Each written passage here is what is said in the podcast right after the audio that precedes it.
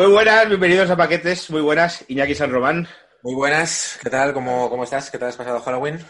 Halo, en casa. Eh, estaba muy casero, muy casero. Te veo muy elegante, como con un jersey como de cuello vuelto, como de profesor de universidad, ¿verdad? Sí, es que ha empezado la moda otoño y yo ahí claro, dejo el- la mamarrachez de las camisas eh, estampadas y ya, ya, pues me pongo ropa acorde a mi edad. No va a estar elegante como nuestro invitado de hoy, Roberto Gómez, con una americana de cuadros mm, chula, chula. Yo voy con una camiseta de Street Fighter de dormir, fíjate.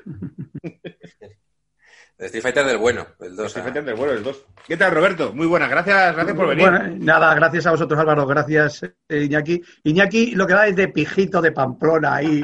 Está- A ver, por cierto, no me gusta nada Halloween. Me parece una fiesta horrorosa de los americanos que se ha importado aquí. Me parece una chorrada de, de- de fiesta. Y además, Halloween solamente se conoce por la fiesta aquella que cazaron a Joaquín y a compañía y a Benjamín en la fiesta de, de- del ópera.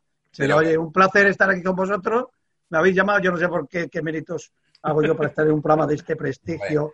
Además, eh, bueno, es eh, tan, tan variado, etcétera, etcétera. Pero va, a pasar eh, un ratito agradable, que es de lo que se trata. Y ya está. Lo demás Eso todo es. son rollos, rollos Claro sí. Oye, por cierto, ¿qué fondo tienes, Iñaki? ¿Qué es Pamplona o qué es eso? Eh, No, es una, es una ilustración. Es que tengo la, tengo la casa a medias, entonces es como para parecer un poco La más- casa a medias. Álvaro, ¿cómo suena? Como que se está haciendo una mansión a medias. No, hasta dentro de cinco años no me he podido vivir a mi casa. para- Es que la tengo a medias. A medias. Está Mira el pobre, mira el pobre, el pobre Alvarito que no tiene ni 20 metros cuadrados. No, a mí, el eh, tío ya está. y ¿Tú has dicho yo- alguna vez tengo la casa a medias? Yo empecé, Roberto, a hacer esto en el salón de mi casa y mi novia me ha ido echando hasta el cuarto que tenemos de la plancha. Este es el cuarto donde planchamos. ya. Y he ido que perdiendo espacio hasta que totalmente. Que Álvaro, que yo soy alquilado y Álvaro es propietario de piso. Bueno, Aquí, pero- Pero tú, vamos, tú. somos tú- apariencia y los Tú otros. eh, seguro que eres eh, alquilado en la Latina, ¿me entiendes? Eso En la. Latina. Y el pobre Álvaro, pues qué sé yo, Móstoles, Alcorcón, Periferia o... Casi lo has clavado porque yo soy propietario. Entro el 1 de febrero en una casa que me he comprado en Móstoles. Date cuenta, mira, Claro. mira, mira, mira. Bueno. Hemos de- y desde aquí vuelvo a hacer un llamamiento a los seguidores si alguien conoce un sitio de reformas o tiene un sitio de reformas barato que me pueda hacer un descuento. Un paquete, ya me, gracias a esto, me dijo, yo te pongo el aire acondicionado a pelo puta y lo va a poner. Así que todo pues- lo que se pueda sacar. Sí. Eh, hemos perdido el vídeo, de Roberto, eh, te hemos perdido el vídeo, ¿eh? No, yo te escucho, o escucho perfectamente. Pero hemos perdido O sea, la, la imagen. Pero lo que es, es que nosotros no te vemos. Esperar, esperar, esperar. Eh, eh, espérate. Ahí está, ya has vuelto. Ahí está. Bueno, Joder, vamos a ¿Cómo funciono? ¿Qué- oye, qué monstruoso. Y vosotros pensabais que no tenía ni puñetera idea y eh, en 15 segundos resuelto. Que por cierto, el problema no ha sido mío, seguro que ha sido vuestro, ¿me entiendes?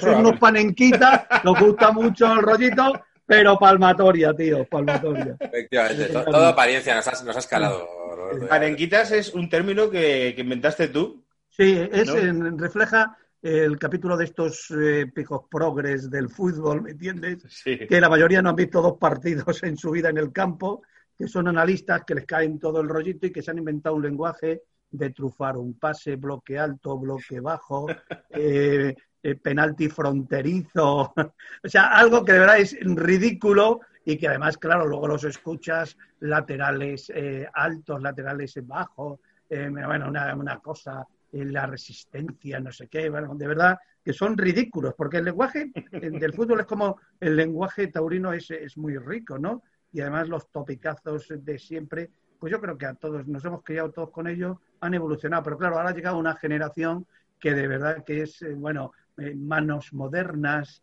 el bar, estas cositas, no es que el protocolo del bar, pues el bar no tiene que tener protocolo, o sea, oye, me encanta porque hay mucha gente que vive de ese rollo y yo lo que quiero es que cuantos menos compañeros estén en el paro, mucho mejor. Pero la verdad es que me parecen muy ridículos. Y además los pa- panenquitas eh, mm, pertenecen a un género futbolístico que es un fútbol de verdad de ahora, que no significa que sea el fútbol de verdad de toda, de toda la vida, que por otra parte es el que más me gusta, me gusta a mí. Eso no significa que yo no entienda que haya tenido que evolucionar la- la- las, las cosas y sobre todo en algunos aspectos del fútbol, pero a mí me gusta de verdad, y lo digo muy claramente, Iñaki Álvaro y para todos los que nos ven, el fútbol de verdad, el fútbol de toda la vida, no el de los pijitos estos, que son unos pijitos, que además es un querer y no poder, que es lo que, lo que están diciendo. Pijitos, pijitos de la latina, lo puedes decir. Roberto. Pijitos de la latina. Sí, sí, ¿Tú crees sí, que, sí. lo hemos hablado alguna vez aquí, ¿tú crees que se intenta intelectualizar un poco el fútbol? Nah, eh, porque hay un poco de culpabilidad. Es que es algo que no hemos hablado en este chat, de que No, la gente yo- un poco más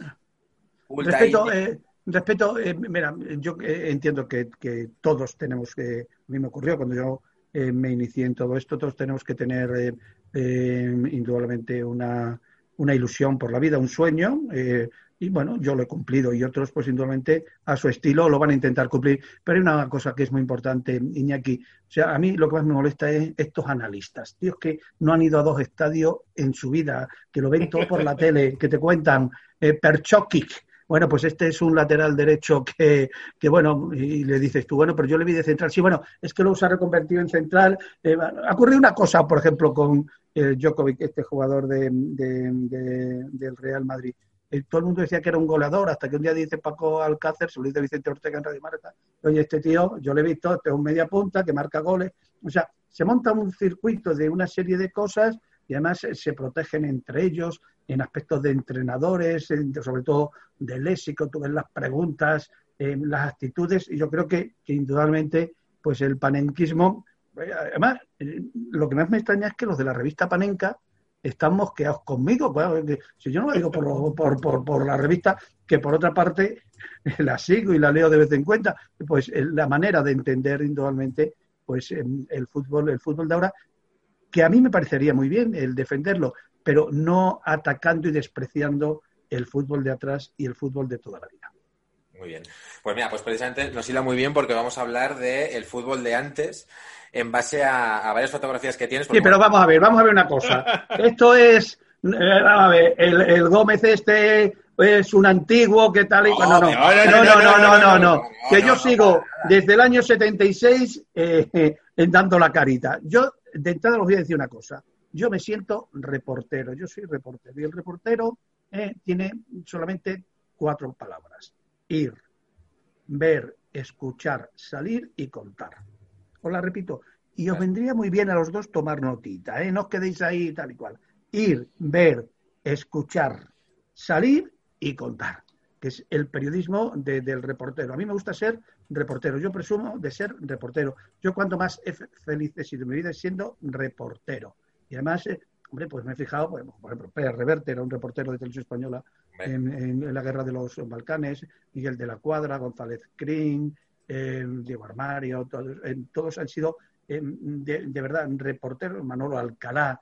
España ha tenido siempre unos grandísimos reporteros, que lo hemos visto mm, recientemente en compañeros que cubrían la información, eh, sobre todo en Cataluña y todo esto. A mí me gusta, de verdad, el reporterismo. A mí me gusta ser reportero. Y a partir de ahí, pues, simplemente. Ahora, pues ahora, mm, por las circunstancias, por la situación, ya no hay los reporteros de, de antes. Esto no significa que antes fuéramos muy buenos y que ahora somos muy malos, no, ya no hay el reportero de estar en la calle. Eh, yo, mi hijo, que, que trabaja en Telemadrid, yo siempre le, le inculqué una cosa, eh, o sea, hasta que tengan la posibilidad, el mejor reportero, el mejor periodismo es el de estar en la calle. Ahora todo el mundo está, vas a la redacción y hay 18, 22, Cada vez hay menos de eso, ¿eh? eh, sí, pero además hay, hay, hay una cosa, Álvaro, están todos metidos en la redacción, en el ordenador, además, si la información ya no tiene sentido en, en estos instantes. Yo te digo, lo que yo viví en mi, en mi etapa como periodista fue el por qué vas, eh, vas a hacer. Yo donde trabajaba, eh, yo trabajé en el Real Madrid, Roberto, y además coincidimos Un buen un día, sitio. coincidimos sitio, un día sitio. y que en un asador en Segovia, en un homenaje que se hizo a Ramón Caldero, no me acuerdo, pero bueno, a lo que iba. Yo trabajaba, pero los partidos de fuera llegó un jefe que dijo, no, eh, no vais a viajar a hacerlos, se hacen Muy por mal. la tele, porque ¿por qué voy a gastar dinero en mandar a un tío Claro. Si puedes hacer la crónica por la tele. Claro, hubo problemas. Luego hubo que, hubo que mandar a una persona para coger declaraciones y que hacía la crónica, pero, Sí, se pero- perdió, se perdió. El Sí, se cuenta perdió. tú, por ejemplo, en, en, en todos los sucesos de, de Cataluña y ahora los reporteros que hay que están en las residencias, en los hospitales, eh, tal y cual. O sea, España es un país de un reporterismo. Hay una cosa del reporterismo, por ejemplo, que no me gusta. Cuando cae una nevada, Iñaki, y ves a la pobre reportera para 15 segundos en un alto ahí en la montaña Sí, sí, y sí. además da la impresión de que no cae nieve y, no, y está cayendo la nieve, que, que, que hombre, le acompañaron, compañero un poquito de sentido común. O sea, el chaval de Ana Rosa. ¿Qué hace falta? O sea, sí, siempre hay un reportero, una reportera. Ahí, para mí me gusta mucho el, el reporterismo. Yo reportero de todo tipo, de reportero político, reportero eh, social, taurino,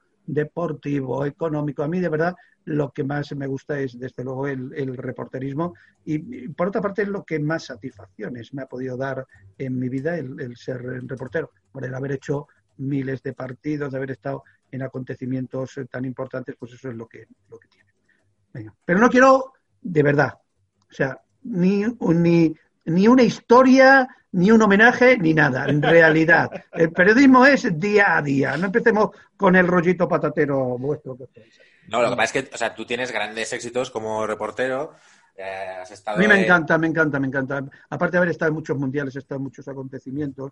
¿En, cuántos, mundiales has estado? Pues desde el 82, date cuenta, menos uno me parece que me he perdido, pues eh, calcula, me parece que habrán sido 10 eh, mundiales, más luego Juegos Olímpicos, más europeos, más hubo una época que hacía a lo mejor cada semana cuatro o cinco partidos, tanto cuando estaba en, en Radio Madrid como cuando estaba en Radio Popular y también en Onda Cero. O sea, de verdad que, que era, era otro, pero además eh, había días de hacer hasta dos partidos, uno por la mañana en Vallecas y otro por la tarde a lo mejor en, en Salamanca o por la noche en Barcelona. O sea, era, y, y, siempre pues consiguiendo muchos personajes. Y uno de los sitios donde tiene más vivencias es en los aeropuertos, en, en el AVE, te encontrabas a la gente y yo tenía la facilidad de, de conectar y, y en la calle y todo esto, ¿no? O sea, yo siempre recomiendo a los periodistas que lo, lo más bonito es la calle. Lo fácil es estar allí en el ordenador y meterte allí, tal cual, no sé qué, y luego hacerte un, guioncito ahí para las cuatro para cuatro y... En el programa donde... Y el, programa donde coordina guion Iñaki es quizá uno de los programas donde más reporterismo ahora, si no el que más, en televisión, ¿no? En todas mentiras. Hay muchos más reporteros que, que, guionistas. De y, eso, y eso yo creo, Iñaki, que es, que, que, es muy bueno. O sea, muy bueno. Más, eh, lo que pasa es que hay que saber em, utilizar a los reporteros. El reportero no es el casquero, el llegar allí y poner el personaje del reportero es que llegue, que cuente qué es lo que está viendo, que pregunte, y luego, eh, al fin y al cabo, también puede haber alguna pregunta al estudio. O sea, y yo creo que, que, que nosotros tenemos magníficos reporteros magníficos eh, compañeros y compañeras que lo hacen magníficamente. Yo lo veo en mi, en mi programa, que tiene, que tiene mucho mérito, es lo que tú decías. Ah, pero tú tienes programa, mi programa. Eh, qué bonito, mi programa. Hombre, voy a llamar yo a un amiguete que tengo por allí y voy a decir, oye, eh, ¿tú trabajas en el programa de Iñaki o...? Claro, si es que estoy todo el día igual, diciendo, no te vengas arriba porque esto, esto se sostiene solo por... por yo Que, que, claro, que tú dices que te gusta el reporterismo, joder, porque se te da bien, porque tú has conseguido muchas, muchas exclusivas. ¿Cómo se consigue eso? Que yo también se lo pregunto a los Estando en la calle y teniendo mucha suerte y mucha constancia, ¿no? O sea, eso es... La verdad es que el periodismo es, es, es, es suerte. Yo recuerdo eh, que además el, el, primero que me dijo que mm, dos personas que me dijeron que yo eh, para lo que estaba muy bien preparado para el reporterismo, eh, dos de referentes, dos personas a las que estoy eternamente agradecida, José Joaquín Brotón y José María García Brotón, que era José María García, que es con el que comencé a trabajar, enseguida se dio cuenta y me mandaba a todos los sitios, a todos los a buscar a un tío que le había tocado las quinielas en Madrid y que no sabíamos nada más que se llamaba Pepe y te tenías que recorrer calles y calles mañana, tarde y noche investigando. Oiga, por aquí hay un tal Pepe que le ha tocado la lotería o las quinielas, eh, de verdad que investigando, haciendo muchísimo seguimiento, ¿no? Eh, yo creo que ellos fueron, tanto José Joaquín Brotón, eh, eh, para el Mundial de, España, que fue el, primer gran mundial que yo tuve la oportunidad de descubrir en directo, y José María García, pues los que descubrieron que yo, pues indudablemente tenía una visión muy especial para el reporterismo. En las características del reportero, ya te lo digo, ir, ver, oír, salir y contar, nada más. ¿Dónde está Brotón? Brotón está en Asturias ahora y además ya es un gran, un gran radiofonista, un gran, un gran conocedor de, del mundo radiofónico y José María García. Estoy eternamente agradecido ¿no? por lo que, eh, por lo que me, me, supuso para mí. O sea, yo soy un privilegiado. Yo he estado en un sitio con 19 años donde estaba José María García, donde estaba Brotón, Parrado, Pepo Hernández. Parrado, Pablo Parrado fue mi jefe cuando yo tenía 20 años. En goles, en goles. En goles, en goles. Un señor que luego tomamos una cerveza y no pagaba nunca, siempre decía, bueno, chavales, y era plan, bueno, Parrado no. Y siempre se iba. Y, y pues yo estaba con Iñaki Gabilondo, con Joaquín Pra, Javier González Ferrari, Carlos Herrera, Antonio Jiménez, eh, Juan Carlos Goñi, Luis Rodríguez Olivares, de verdad, la creen de la creen, Carmen Pérez de Lama, o sea, lo mejor de lo mejor que podía haber. Luego vinieron ya José Ramón de la Morena, Mano Lama, Paco González, eh, Antonio Martín Balbuena, en una generación, pero eh, indudablemente si no aprendes en radio, no aprendes periodismo, con este elenco de gente y que además te dan la oportunidad y que te dan confianza desde que tiene 18, 19 años, pues la verdad es que es una, una faena. Y sobre todo, escuchar mucho, escuchar y respetar, ¿entiendes? Escuchar y respetar, que es una faceta que yo creo que en estos momentos no, no se lleva no se va bien. ¿no? Aquí cualquier mindundi eh, enseguida te, cuentas tu película y no se respeta absolutamente nada. Yo creo y luego, sobre todo, también una cosa que es muy importante, ser buena persona. si no eres buena persona, o sea, eh, eh, tú puedes tener muchos valores de ser muy buen trabajador, de ser muy competente, de ser honesto, trabajador, pues, pues eso es lo normal, que, pero luego hay que ser buena persona, ¿me entiendes? Y tener también pues una empatía con la gente, que eso es muy importante, conectar fácilmente con, con la gente y ser una persona trabajadora, esforzada, eh, ordenada, yo de orden no tengo nada, pero eso queda muy bien diciéndolo uno, pero eh, sobre todo ser buena persona, yo creo que es la clave y respetar, ¿no? O sea, yo veo cualquier compañero mío que ha estado ahí eh, de verdad y, le tengo un respeto tremendo a cualquier veterano, yo le llamaba de usted, de tal cual, y aprendía mucho, Vicente Marco, pues no sé, de todos estos, de, de, Iñaki Gabilondo, de, de, tantos y tantos profesionales que además te enseñaban, que eran tan generosos. Joaquín Prat era una persona que te enseñaba. Joaquín Prat. Joaquín Prat era, era la leche. Cuando yo que trabajo con Joaquín Prat. La gente un chaval, O sea, yo cuando iba a mi pueblo me dice, oye, ¿cómo es Joaquín Prat que presentaba galas del sábado y el precio justo? qué sé yo, Juan Vives, eh, o Pepe Domingo Castaño, cualquiera de estos, de verdad, era gente, o José Luis Arriaza, era gente. Yo empecé haciendo los 40 principales. Ana Rosa, Ana Rosa, lo hablamos, pasó por, no coincidiste, pero pasó por los No, no, no. Eh, eh, en la época yo estaba, estaba Ana García Obregón, estaba, bueno, había muchísima gente allí. ¿En qué año? ¿En qué año? Vamos a situarnos. Pues, pues, pues, eso estaba hablando yo, en Badajoz debía tener yo en el año 74, año 75, y yo conectaba con Madrid, eh, que era, se hacía circuito regional, y entonces, claro, entraba para Madrid, y claro, yo ahí ya me enchufé, y, y luego ya me vine aquí a Madrid y empecé a trabajar con José María García. Luego fui a la Mili y coincidí en la Mili con alguien que para mí fue muy importante. También me enseñó muchas cosas, que era Ramoncín. Yo hice la Mili con Ramoncín. Con Ramón. Date cuenta, Ramoncín cuando era probablemente un fenómeno social, cuando estaba con aquellas acciones y además el rey del pollo frito, tal y cual, y hacía la Mili. Y él era eh, era, estamos primero. ¿Habéis, terminado coincidiendo en alguna tertulia? Porque sois todos. Mucho, mucho, mucho, mucho. con, con Ramoncín, sí, hombre, con Ramoncín. Luego había un torero, se llamaba Gerardo, Gerardo Roa había un, dos jugadores del Atlético de Madrid, lo hacíamos en el hospital militar Gómez Ulla, pero Ramoncín además, esto le fastidia mucho a Ramoncín, le dieron una medalla eh, una noche por intentar detener a unos asaltantes del cuartel donde estábamos. Y Ramoncín, el, general del ejército, le puso la medalla.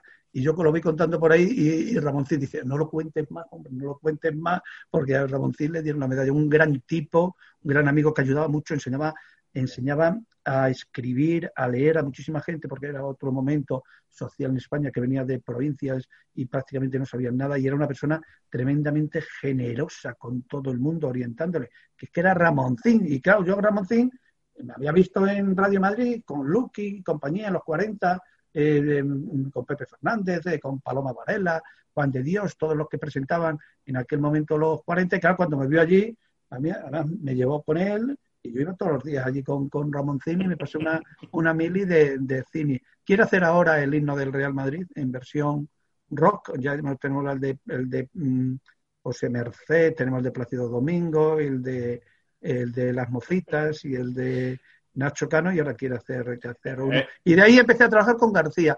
Y además me ocurrió una cosa. Eh, fue un momento, además, alucinante. de García se decía que podía tener 10 millones pues 10 millones o 12 millones. Y yo me voy a la mili, estaba con García, eh, con Fernando Soria, con todos estos, me voy a la mili y los viernes, sábado y domingo venía a trabajar a Radio Madrid.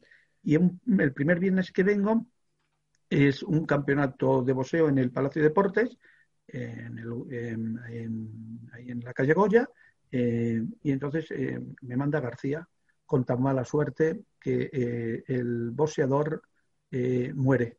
O sea, mm, muere. ¿En el combate o antes del En el combate, en el combate, en el combate. entonces yo me voy al, al hospital, que era en aquel momento el hospital provincial, hoy hospital Gregorio Marañón, entro desde allí, tal y cual, papá y, José María García, en un impacto, todo el mundo, pues dijo Roberto Gómez que está haciendo la mil y tal y cual, al día siguiente yo llegué al cuartel y me recibieron allí todo el mundo, hombre, pero tú eres la papa, y, y, y, estaba conmigo Andrés Montes, eh, no sé, eh, Andrés Montes, Andrés, Montes. Andrés Montes hizo la mili conmigo y cuando acabó la mili, Andrés, Andrés eh, me dijo que quería entrar a trabajar.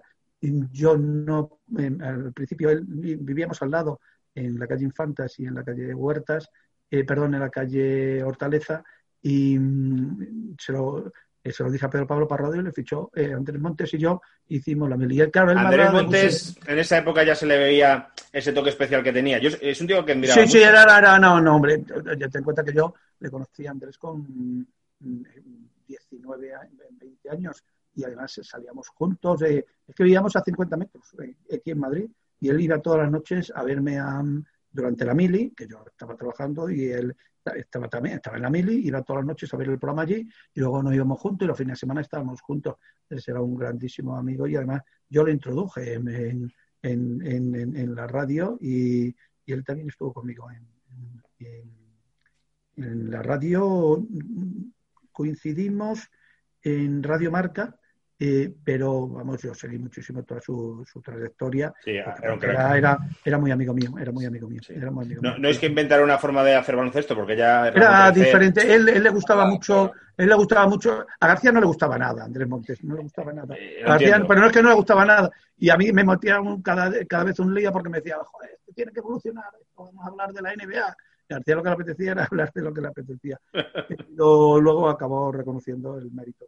Claro, hombre. Lo Trecet ya lo hacía en los 80, que cogió un poco el testigo de Ramón Trecet y lo. Y, yo, yo he tenido una suerte de haber coincidido con, con, gente que entró cuando yo ya estaba allí, por ejemplo, en, eh, primero José Ramón de la Morena, que me parece que es el que entra y, y yo le cojo bajo mi batuta, a Manolo Lama, a Paco González, a Antonio Martín Balbuena, eh, muchísima gente, ¿no? Eh, Esteban Urrestieta, Carlos Martínez también estaba por, por, por allí, eh, Isa Fouto, una muchísima gente.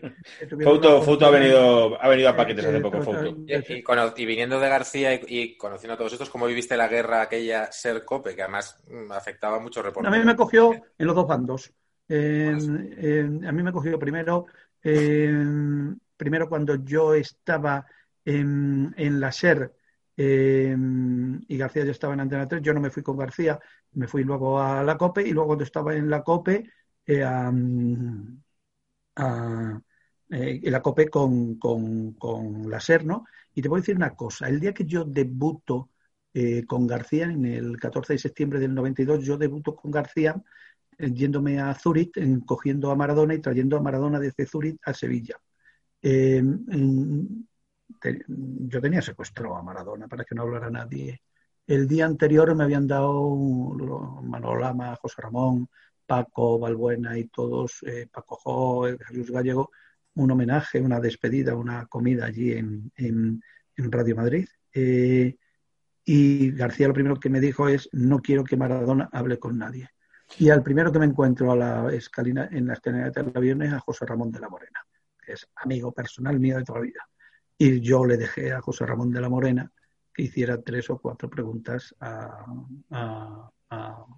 Maradona. Pero García no se lo tomaría mal, eso ni nada. No, horroroso. Le jodió la bronca que me cayó, pero ¡ah! en lugar de felicitarme, que la tenía allí en exclusiva, Iñaki, no te pueden imaginar la bronca, pero y luego he viajado mucho con ellos, eh, cada uno en su estilo. Eh, José Ramón es el que mejor radio hace, eh, es una radio de autor es el que mejor entrevista, el que mejor entiende el tiempo. Eh, Lama mm, es mm, un tío que, que lo hace todo sensacional y magnífico. Es un chaval que además ha evolucionado, muy trabajador. Em, y Paco González, em, yo hice un año entero los dos, eh, hora 25 los dos solo, y luego el primer año que hizo em, el, carrusel, y la verdad que es una, una, máquina de hacer, de, hacer, de hacer radio, ¿no? Y además es un tío muy ordenado. Mm, yo me siento muy orgulloso de ellos y ellos lo más bonito es que se sienten muy orgullosos de, que yo haya mm, en su momento aposté por ello y que les eh, eh, ayudara tanto. Pero repito, eh, hay muchos, pero estos tres, José Ramón, Paco y, y, esto, y me emocioné y además lo digo aquí ahora, cuando en Radio Popular, en la COPE y Onda Cero hicimos en la pandemia, no sé si recordáis un programa donde estaba Fernando Alonso. sí, sí, sí, sí, sí. Que fue, que fue, fue, un programón tal y cual. O sea, fue un programón. Y el ratito con el Grupo Risa fue Maravilloso. Sí, pero, sí, pero os voy te voy a decir una cosa, Álvaro.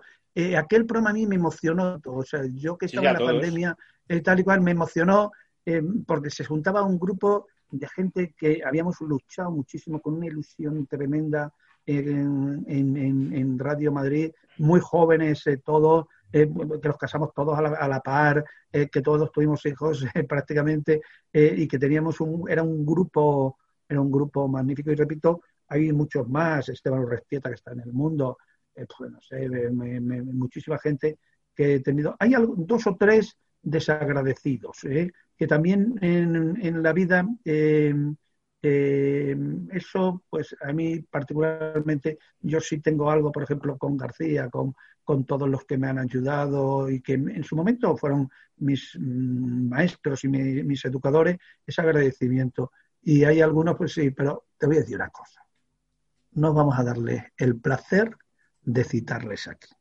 ¿Me entiendes? Nos vamos a quedar con los buenos y con los con los positivos. Cuéntame, Álvaro. Estás muy calladito ahí. No, no, te estoy escuchando, te estoy escuchando. estaba pensando que no, que meter el, que está relajadito ahí en su mansión, ¿me entiendes? es que tengo los sombreros aquí con, la piscina olímpica. Mira, qué, clasista, Álvaro. Tengo los obreros, qué clasista. Tengo los obreros, son tuyos los obreros. No, mi programa, mis obreros, o sea que no veas. Ese, soy yo, un millonario despegado.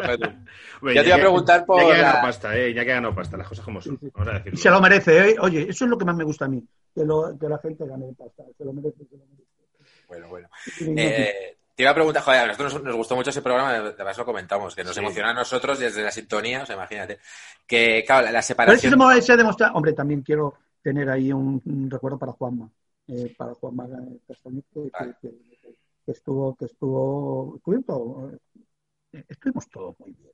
Estuvo, muy bien, estuvo muy simpático. Estuvo bien. No, y el programa además refleja una manera de sentir una manera, bueno, también Una pregunta. Los casillos, eh, eh, Álvaro, los casillas, eh, Alonso, Nadal, Carolina Marín. Te iba a preguntar por la separación esta del grupo, digamos, de De La Morena con Paco González cuando se fueron a la Copa y tal. Esa ya no te pilló a ti, ¿no? no, no me pilló. No me pilló. No me pilló. Y no me pilló. Yo, no me pilló. yo sinceramente creía que los de Paco y Lama y Suancar, que también es muy importante, eh, cuando ellos se fueron me iban a llamar. Mm, yo estaba muy a gusto con el. Sí, yo, pero, bueno, por una elemental lógica, ¿no? Yo en aquel momento estaba en Radiomarca, eh, bueno, yo estaba muy bien en Televisión Española, estaba en Marca, en mi programa eh, que iba a Barcelona, Televisión Española siempre estaba muy a gusto. Televisión Española siempre, aunque en mi etapa también en Telemadrid y en Marca, en Marca TV también me, pero vamos, yo en Televisión Española he estado siempre muy, muy a gusto. Yo empecé muy pronto en Televisión Española con Onega y con Jesús Álvarez y la verdad es que es, una, un sitio donde yo estoy a gustísimo. Yo pensé que ellos me iban a llamar, yo sinceramente, y me extrañó, eh, bueno, un momento que, que dije yo, qué cosa más rara, les hubiera venido muy bien, hubiera venido muy bien. Les lanzaste a en directa. Eh, sí, sí, sí, somos muchos de esos, los guionistas somos los que envían un mensaje de, ¿qué tal? Me ha dicho que estás por una serie. No, no, no, no. No, no. No, un día que me hizo una, me hizo una entrevista en marca, lo dije claramente, les hubiera ido mucho, mucho mejor. Pero para vale, no, no ha pasado absolutamente nada.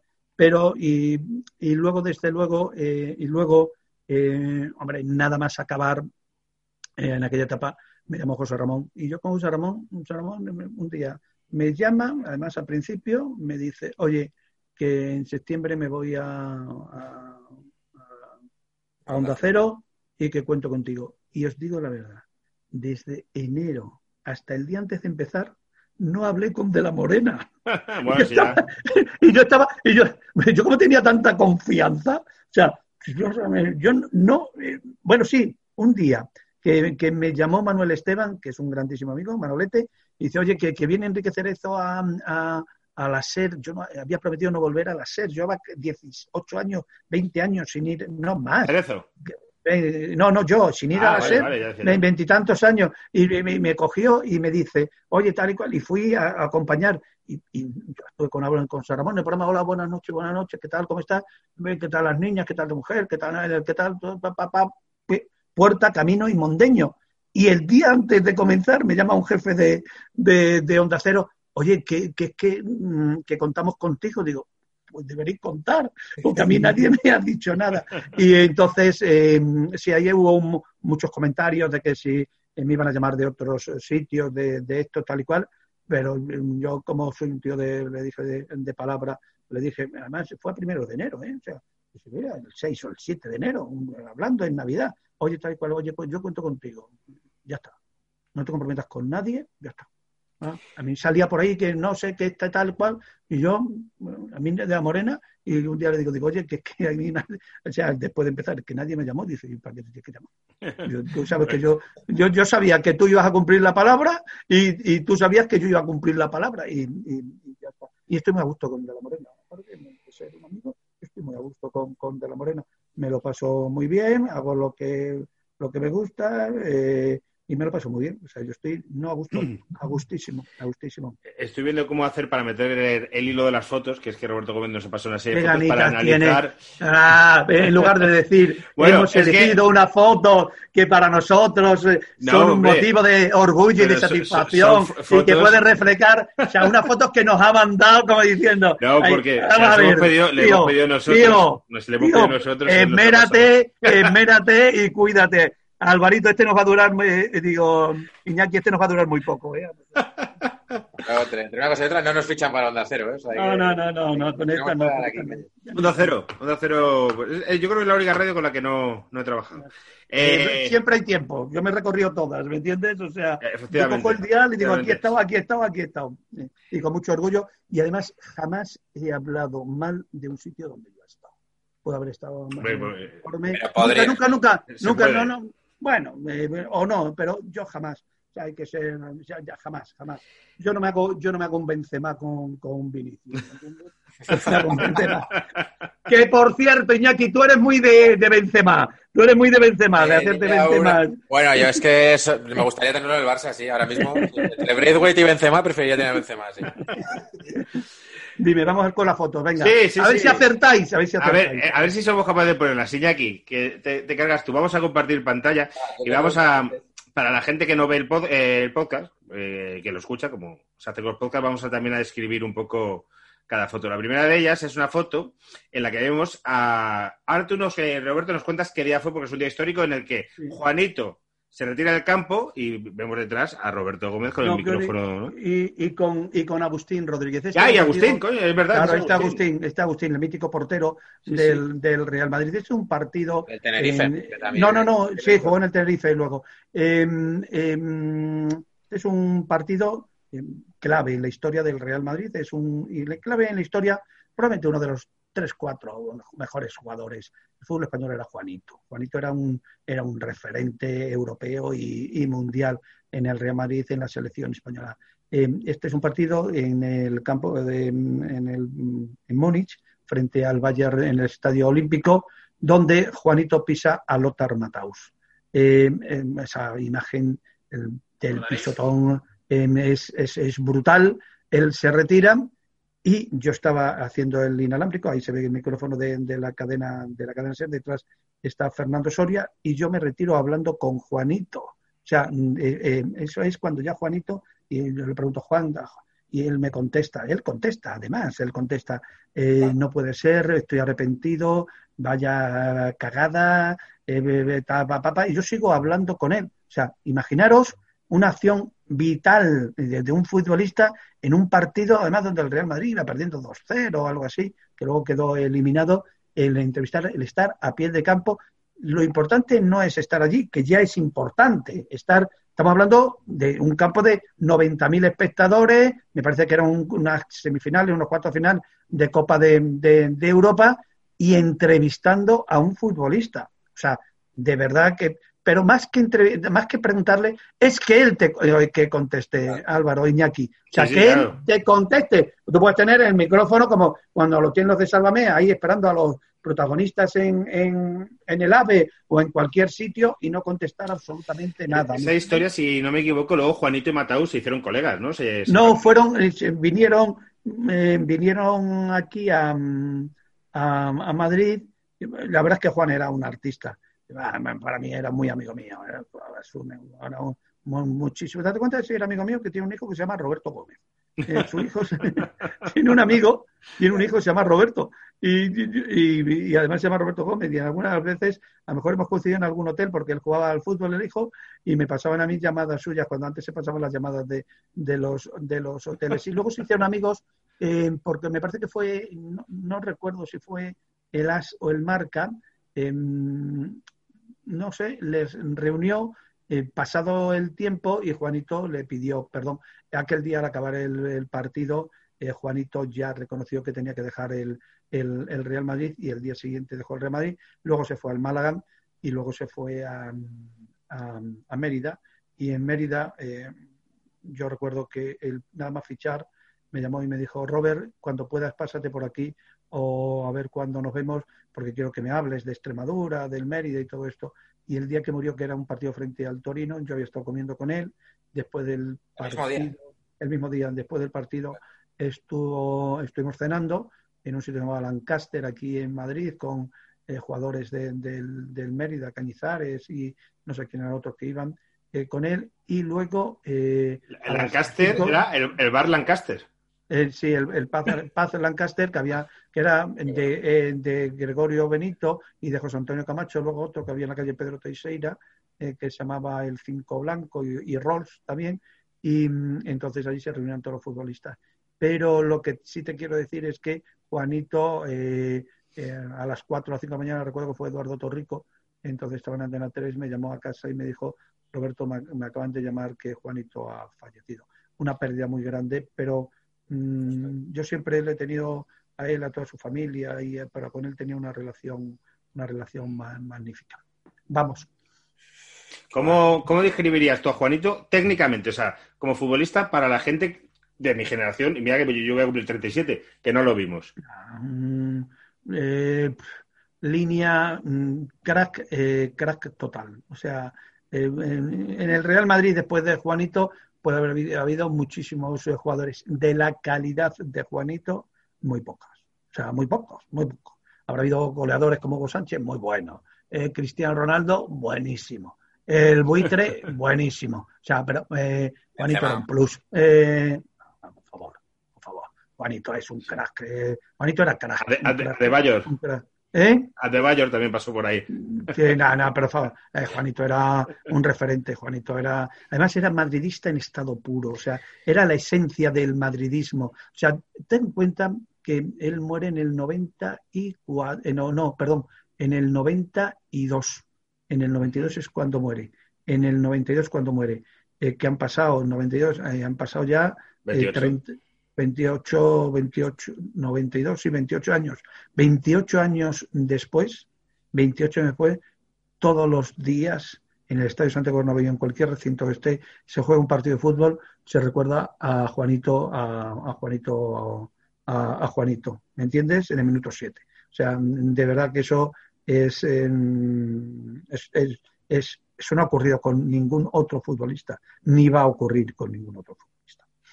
Oye, aparte de estas imágenes nos parecen, joder, las ves y te suenan eh, una locura ahora mismo, que un jugador salga del campo y tenga a un reportero al lado, ¿no? Hemos hablado en este, en este podcast con... Hay muy buenos reporteros, ¿eh? Muy buenos reporteros. Me gusta mucho, por ejemplo... me, a mí me gusta mucho, por ejemplo, este eh, Rossetti, Ricardo Rossetti. Eh, Ricardo Rossetti, que está invitado y que vendrá este año. Sí, a mí me gusta mucho, me gusta mucho Ricardo. Y bueno, ahí hay muchas compañeras y muchos eh, compañeros. Claro, pero que ahora se prohíbe, que decir que es imposible salir. O sea, si hoy expulsan a, Messi, o sea, nadie puede entrar al campo y entrevistar a, entrevistar a Messi nada más, nada más salir, ¿no? Porque los clubes los protegen. No es mi toro no es mi toro. Yo eh, eh, ensalzar y potenciar esto. Yo lo que hagan los demás, que si esto era el pasado, que si esto tal y cual, en unas barquitas de no sé dónde, unos tíos partieron de Huelva y llegaron a, y descubrieron América. ¿Cómo lo hicieron? Yo no sé. Eh, lo se haría ahora, a mí no, eso no es mi toro, ¿me entiendes?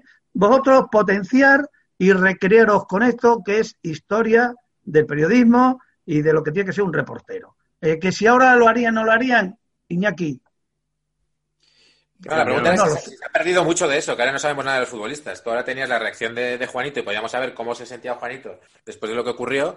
Y ahora la sensación que da es que pasa cualquier cosa y lo que tenemos es una, unas declaraciones filtradas por un responsable de prensa de no sé qué, de no sé cuántos. Muy mal hecho eso, porque además el 90, la sensación de que no el 90%, el 90% de los jefes de prensa, de los eh, jugadores y todo esto, lo que hacen es eh, no permitirles el acceso a los medios para que los conozcan los aficionados.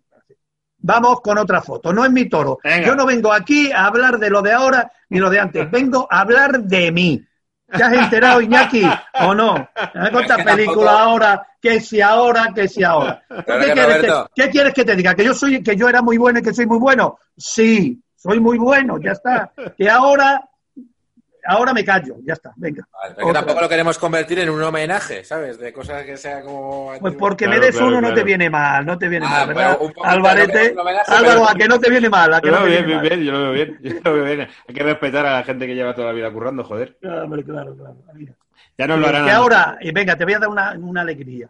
Venga. Eh, Iñaki, ahora, esto, si yo estuviera a pie de campo, pues probablemente lo haría. Toma.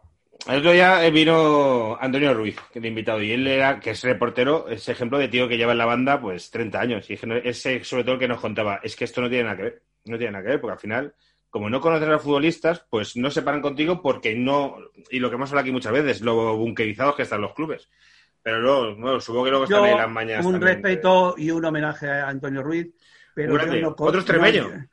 sí, de Badajoz, y además jugó en el Badajoz y un gran futbolista eh, Iñaki, yo no comento comentaristas. Yo no vengo aquí a comentar lo que dicen otros. Venimos a hablar de ti. Para que la gente comente lo que yo diga. Yo no comento. Eh, un abrazo a Antonio, que es un gran chaval y paisano y además eh, un gran amigo. A ver, cuéntame. a ver, la siguiente, la siguiente foto, bueno, estuviste con, con, Juanito y tal, y ahora vamos a verte en el Mundial del 86. Con... esta es una foto histórica. Esta es, una, sí, sí, esta es una foto histórica. Ahí está eh, Maradona, ¿eh? ¿eh? ahí está este Valdano y, Bilardo. Eh, esta es la final del Mundial de eh, México entre Alemania y Argentina. Yo hice todo el partido en el banquillo sentado. Todo, todo. O sea, yo estaba al lado de Bilardo. Yo entraba, el partido lo transmitía Joaquín Durán. para la serie estaba también Manolo Lama.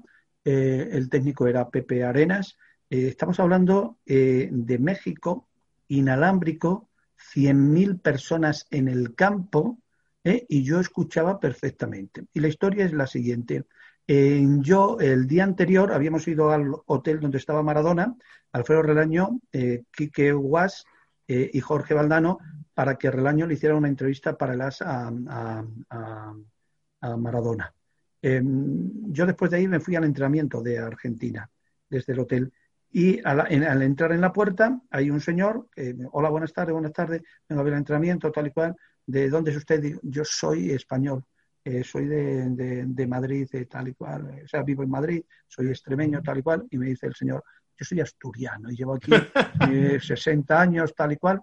Y pues muchas gracias. Dice, soy el delegado de campo del de, eh, Estadio Azteca y el jefe de campo de, de la, el, responsable del partido de mañana. yo me pongo allí a hablar con él, yo lleva, llevaría mi pin típico del Real Madrid, que siempre lo llevaba, o del Atlético de Madrid, o del Barcelona, que también lo llevaba. Igual llevabas más a menudo del llevaba, llevaba, llevaba del Madrid, llevaba del Madrid, del Madrid, y llevaba del Madrid, me puse a hablar allí con él, con él, tal y cual.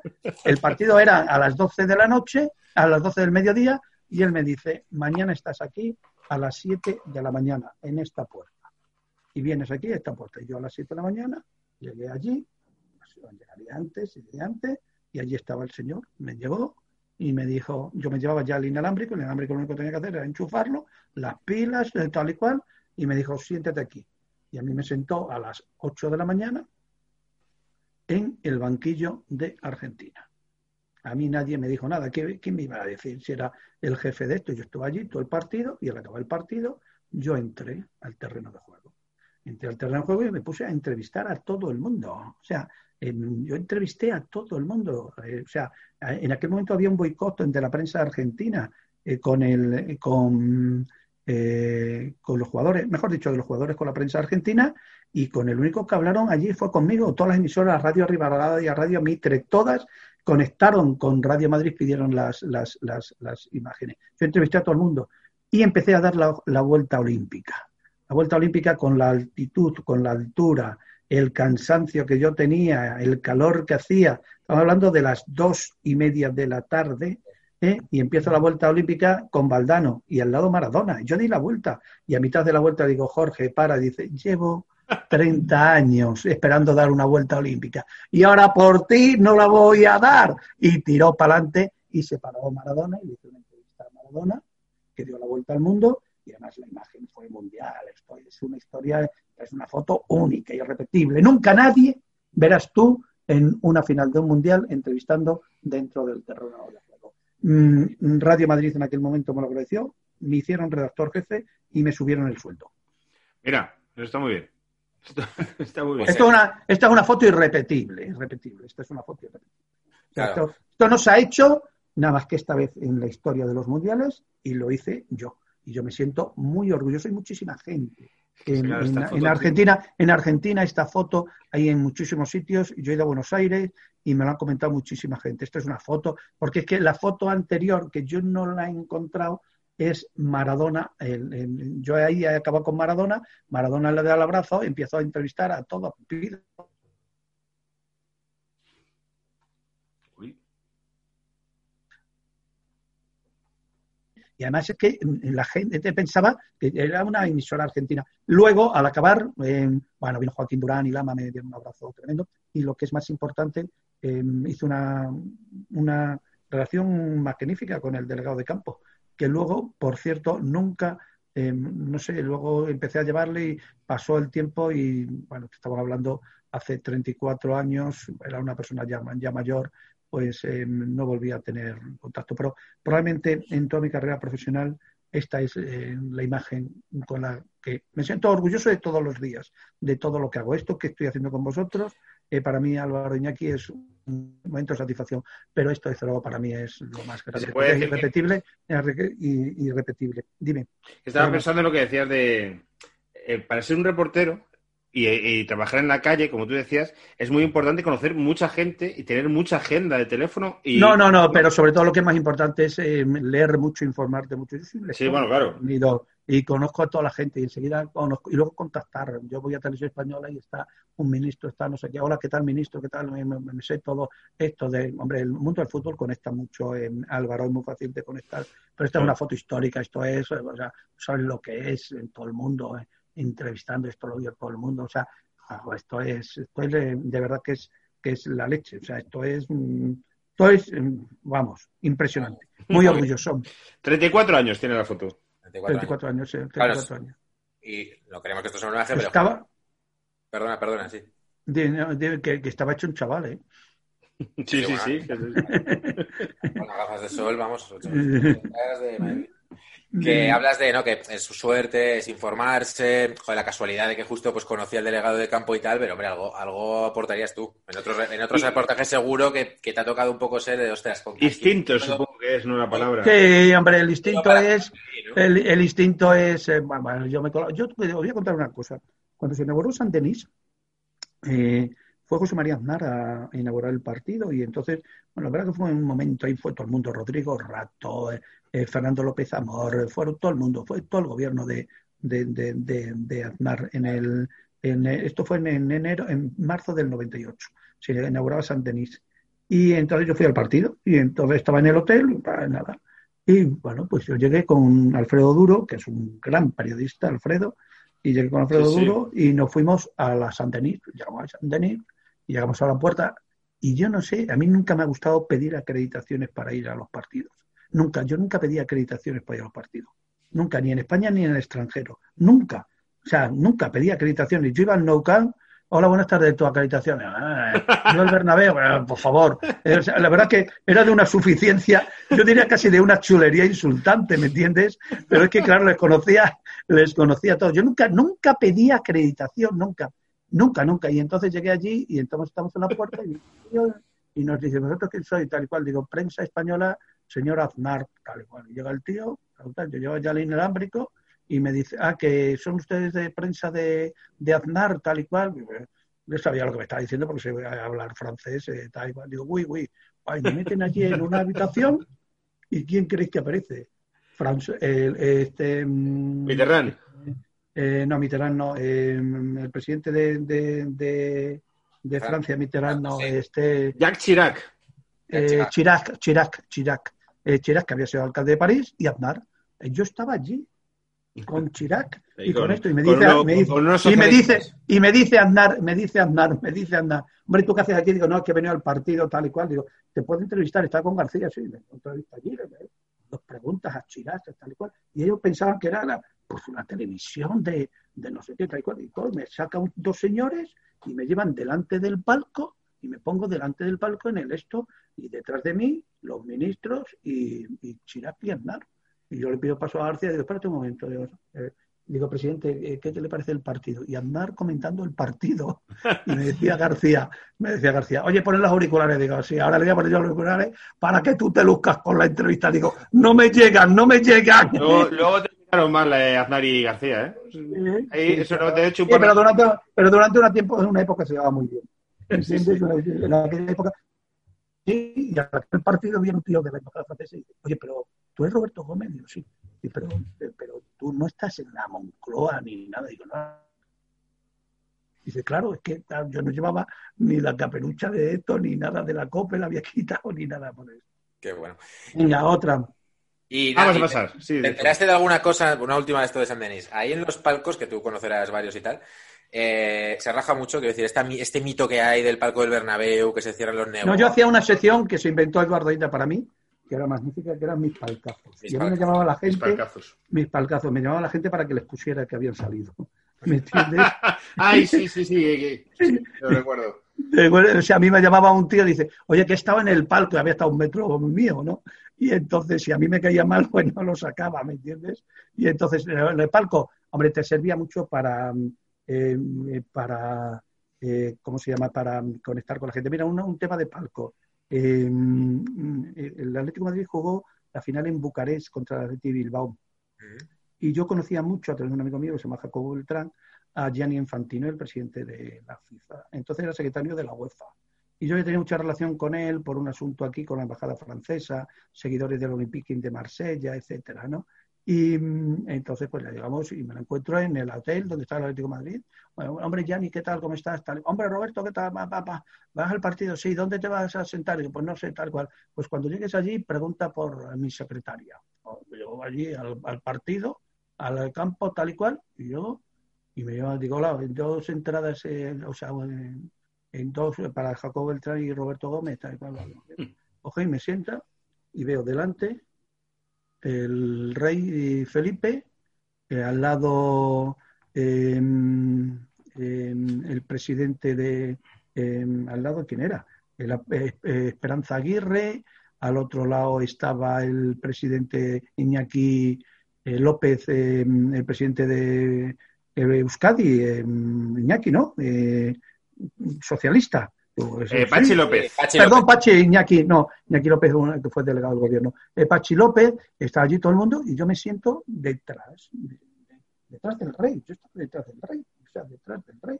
En el palcazo, yo claro, de allí, el diputado general de Vizcaya, el presidente de la CUCH, el presidente de Caja Madrid, yo estaba allí, allí en el centro. Llegó el rey, hombre Roberto, ¿qué tal? Buenas tardes, majestad. Suerte, tal y cual. Llegó eh, Pachi, hola, ¿qué tal? Hablando allí.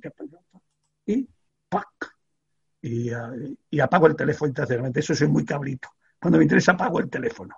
Y apago el teléfono, y acabo el, el, esto, el, el, teléfono al acabar y veo 200 llamadas. Claro, eran unos primeros planos del rey y yo estaba detrás.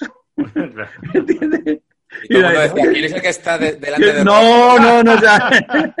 y entonces, no. Y, y, y, recuerdo que me hice allí una página de, de, de, marca de, de, de, eso.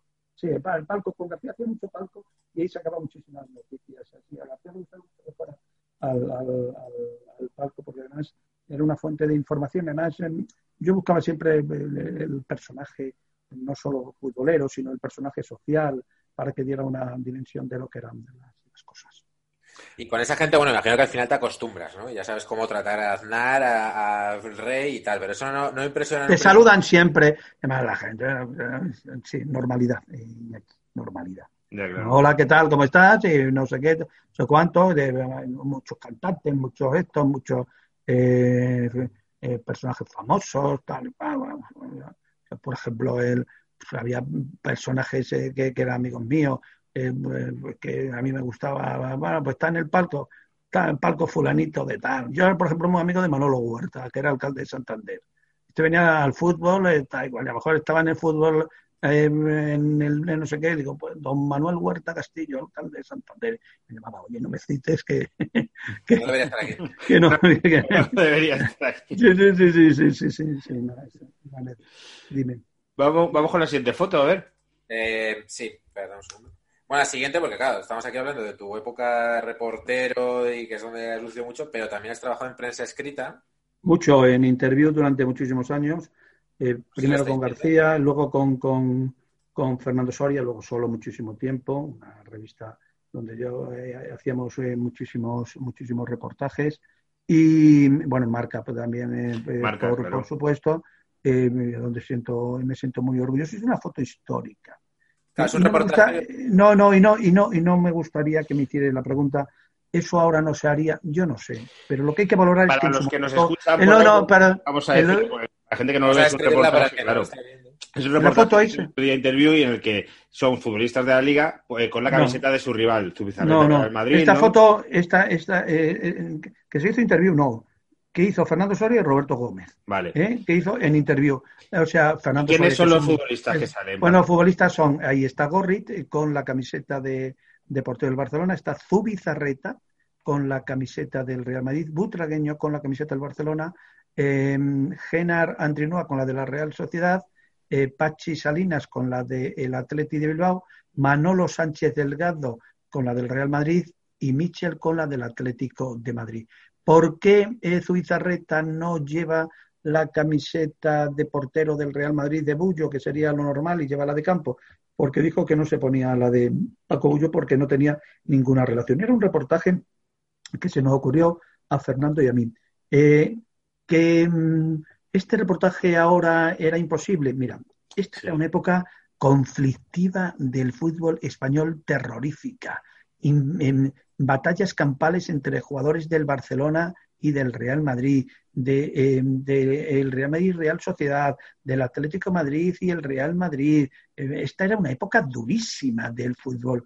Y fue en un partido en la selección española, eh, es un partido de la selección española, el entrenador era Miguel Muñoz, eh, y fue la idea, Miguel Muñoz, y, y, no, perdón, aquí ya era, aquí Miguel Muñoz era, aquí era Luis Suárez aquí era Luis, Luis Suárez y, eh, y, fue una conversación un día, dice, hombre, aquí hay que hacer algo eh, por, por, ¿os acordáis de aquella llamada de, de, de Iker Casillas a Puyol y a Xavi en la sí. época conflictiva, sí, oye, claro. tal cual. Y entonces fue, eh, me parece que fue Miguel Muñoz eh, el que nos dijo, dice, oye, venga, vosotros, además eh, Fernando estaba en Antena 3, yo estaba en la SED, vosotros que, que hacéis siempre la selección española, aquí hay que hacer algo para eh, para que no hay colores, eh, eh, que no hay colores. Entonces se nos ocurrió esta idea, se la planteamos, ni un segundo dudaron. ni Zubizarreta, ni Butragueño, ni Michel, ni Genar, eh, ni, ni, Julio, ni Manolo, ni Alberte. No, no, no, no, no, no, pero no te puedes, eh, Álvaro, imaginar, eh, para ellos era una ilusión tremenda. O sea, es que ellos sabían lo que estaban haciendo por, por, por el fútbol. O sea, era terrible la complicidad. O sea, estuvimos grabando dos horas, lo que hubiera hecho falta, eh, las camisetas, los clubes nos facilitaron las camisetas eh, con un em, em, eh, sensacional. no, no, no, no me va la hora que si marcas ni nada por estilo. quiero destacar a Butragueño, a Alberto Gorrit, a, a Zubizarreta, a Julio, a Manolo, a Genar, a Michel y a todos, porque hubieran participado absolutamente todos los futbolistas porque eran conscientes del momento. Esta foto, eh, el alcalde de Madrid, eh, José Luis Martínez Almeida, gran alcalde, por cierto, me la pidió en la pandemia. Me llamó y me dijo, Roberto, eh, te he visto en algunos perfiles que has colocado esta foto. Él intentó hacer esa foto que Madrid no había colores con Rayo, Real Madrid y Atlético Madrid. No fue posible porque alguno o algunos no quisieron cambiarse las Pero lo que te voy a decir que eh, no solo los equipos, es que creo que ahora con el tema de patrocinios personales de No, no, no, no, no, no, no, no, no, Álvaro, no. Estos tenían también, Butragueño tenía su marca, Zubizarreta tenía su marca. Todo esto, hombre, no con las cantidades de ahora. Oye, estamos hablando de Emilio Butragueño, que es un jugador top mundial en la historia del fútbol mundial. Estamos hablando de Michel, de un jugador top mundial. Estamos hablando de Zubizarreta, de un futbolista top mundial. De Manolo Sánchez Delgado, Pichichi, de Alberto Gorri, un jugador referencial, de Genaro Andrinua, o sea, estamos hablando de jugadores top, en, con la proporcionalidad, em, eh, Álvaro, de, en aquel momento. Pero em, yo no quiero que esto ahora no, yo quiero potenciar y valorar lo que con Fernando eh, lo que, y lo que hicieron estos tíos, que esto es impresionante. Y esto es un reportaje histórico, irrepetible, probablemente para mí em, de las mejores fotos en la historia del periodismo deportivo. O sea, esto es, em, esto es irrepetible. Esto es historia, esto es irrepetible. irrepetible. Y yo estaba allí. Oye, ahora que veo a Zubi Butragueño, ¿ha cambiado mucho, han cambiado mucho desde aquella foto a cuando te has no, luego los palcos? No, no, no. No, no, no, no, no, no, para nada. Zubi, Zubi, un chaval majísimo. Emilio, un, chaval majísimo. Michel, un niño, y entonces, y ahora un señor, Mano Sánchez Delgado, lo mismo. Genar, Julio, Alberto, además, una, cracks, o sea, tíos de una categoría eh, personal futbolística impresionante. Chapó para ellos. Chapó porque entendieron lo que tenían que hacer en aquel momento y lo hicieron. Y eso yo creo que es muy importante. ¿eh? Y también hay que tener en cuenta una cosa. Eh, la confianza y relación que tenían con Fernando y conmigo. O sea, eh, Fernando, yo recuerdo que llamaba a Zubizarreta porque era amigo suyo. Llamé a Emilio, llamé a Michel, llamé a Manolo, llamé a Genar, bueno, llamé a, yo creo que llamé a todos, menos a Zubizarreta. Y llamé a todos, les llamé a todos, eh, les llamó Fernando, y oye, tal y cual, en la próxima convocatoria, ya está. Que, que sea una cosa secreta, no os preocupéis aquí está la habitación, aquí están las camisetas, tal y cual. ¿Queréis que entremos nosotros? Sí, estuvimos allí un rato con ellos hablando, eh, no sé qué, no sé cuánto, esta foto para acá, eh, tal y cual, no sé qué, qué bien te queda, que no sé qué, que no sé cuánto, ya está. Y vámonos, y puerta, camino y mondeño. Qué bueno. Oye, ¿y esta relación con los futbolistas eh, cercana? Era personal, era personal. Eh, claro. Iñaki era personal. Pero es, personal de confianza, ¿no? Yo tengo futbolistas de aquella época que todavía, bueno, pues, por ejemplo, yo el futbolista con el que más relación he tenido en mi vida eh, es con José Antonio Camacho. o sea, José Antonio Camacho, Alfaro, que han sido un mito del fútbol español, le puedo decir, bueno, aparte, hombre, pues, de jugadores paisanos míos como Morientes, Manolo Sánchez Delgado, o Michel, que he tenido siempre una buena relación, o a ver qué te decir de Emilio Butragueño con sus padres y con él y con todos estos, ¿no? Pero eh, con José Antonio Camacho la relación era de confianza, ¿me entiendes? Era de amistad, amistad. Con Juanito era relación de amistad. Y te mm. llegas a meter un poco en sus decisiones. O sea, cuando Camacho, por ejemplo, se va del Madrid, que ha dimitido varias veces, y un poco de, joder, soy periodista, pero al mismo tiempo soy... si te llaman y te piden consejos, si no das la información y, ya está. Si te, alguien te comenta alguna vez alguna cosa, alguna duda, tal. A mí lo que más me gusta es que pasó el tiempo. El, todos los futbolistas, en, sobre todo los que han estado en la selección y en Madrid, en Atleti, Barcelona, con los que yo he tenido contacto, mi relación con ellos es magnífica. ¿Me entiendes? O sea, yo recuerdo que tenía un problema con tomar riñones. Eh, tenía un problema con tomar riñones eh, tal y cual. Antes eh, de mm, su, su paso por, por, por, por, la cárcel. Tenía un problema, no sé, más yo lo había conocido, había estado con él en el Mundial, era muy amigo además, era muy amigo desde La Morena, y había estado con él, no sé qué, pero algún comentario, algo por el, por el estilo. Y yo recuerdo que después de salir de la cárcel, un día me lo encontré, eh, me lo encontré eh, por aquí, cerca de mi casa, y, hombre, Tomás, y se acercó, Roberto, oye, mira, eh, he estado viviendo una situación, eh, contigo he tenido una buena relación, eh, este es mi teléfono.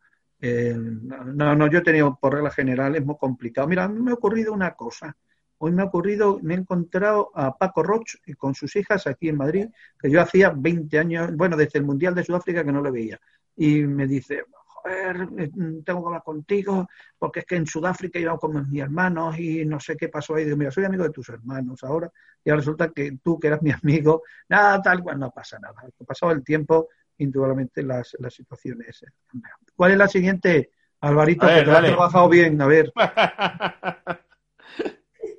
Dale, Jackie. tenemos, hablando de, hablando de mundiales, espérate que la, que la pinche, uy, esta se ve un poco largada.